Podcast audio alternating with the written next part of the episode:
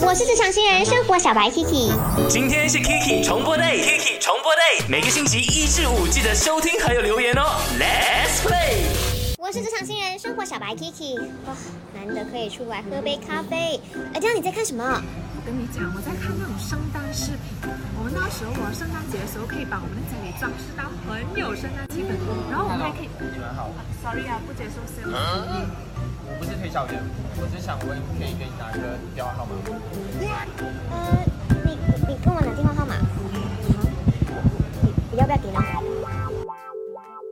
被搭讪拿电话，你们觉得他应不应该给呢？可以去到我的 IG，就是 A K I C H A N I S M E Aki Chan is me，在我的 Stories 那边可以留言，或者是去到 Reels 那边看影片之后直接 comments 啊。然后 Sam 有说啦，曾经也有被人家搭讪过，呃，感觉不给好像摆架子。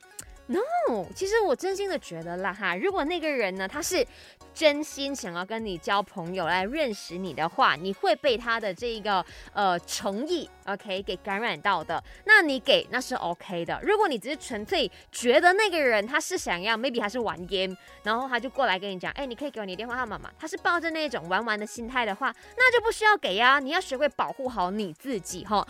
刚刚我有讲到嘛，我曾经被搭讪，我真的觉得这个太好笑了。那时候我在台湾念书，我就呃走着路，然后要走去这一个健谈站。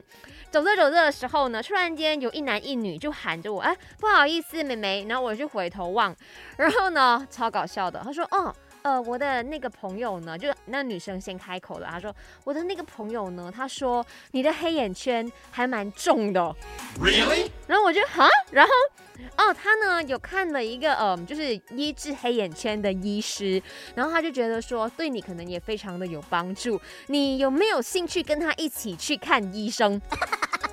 我们就这样子纠缠了半个多小时，他那个女生很主动，一直在帮他牵线，帮他搭话，到最后我确实给了。然后那个男生他也确实有联系我，可是他没有带我去看什么黑眼圈呐、他就每次会问我说，哎，要不要一起去吃东西，或者是要不要一起去做一些什么活动啊、看电影啊之类的。然后通常呢，我都说没时间。会不会表现的太冷漠了一点点呢？哎，那唯一的一次被搭讪的经历就这样子不欢而散的。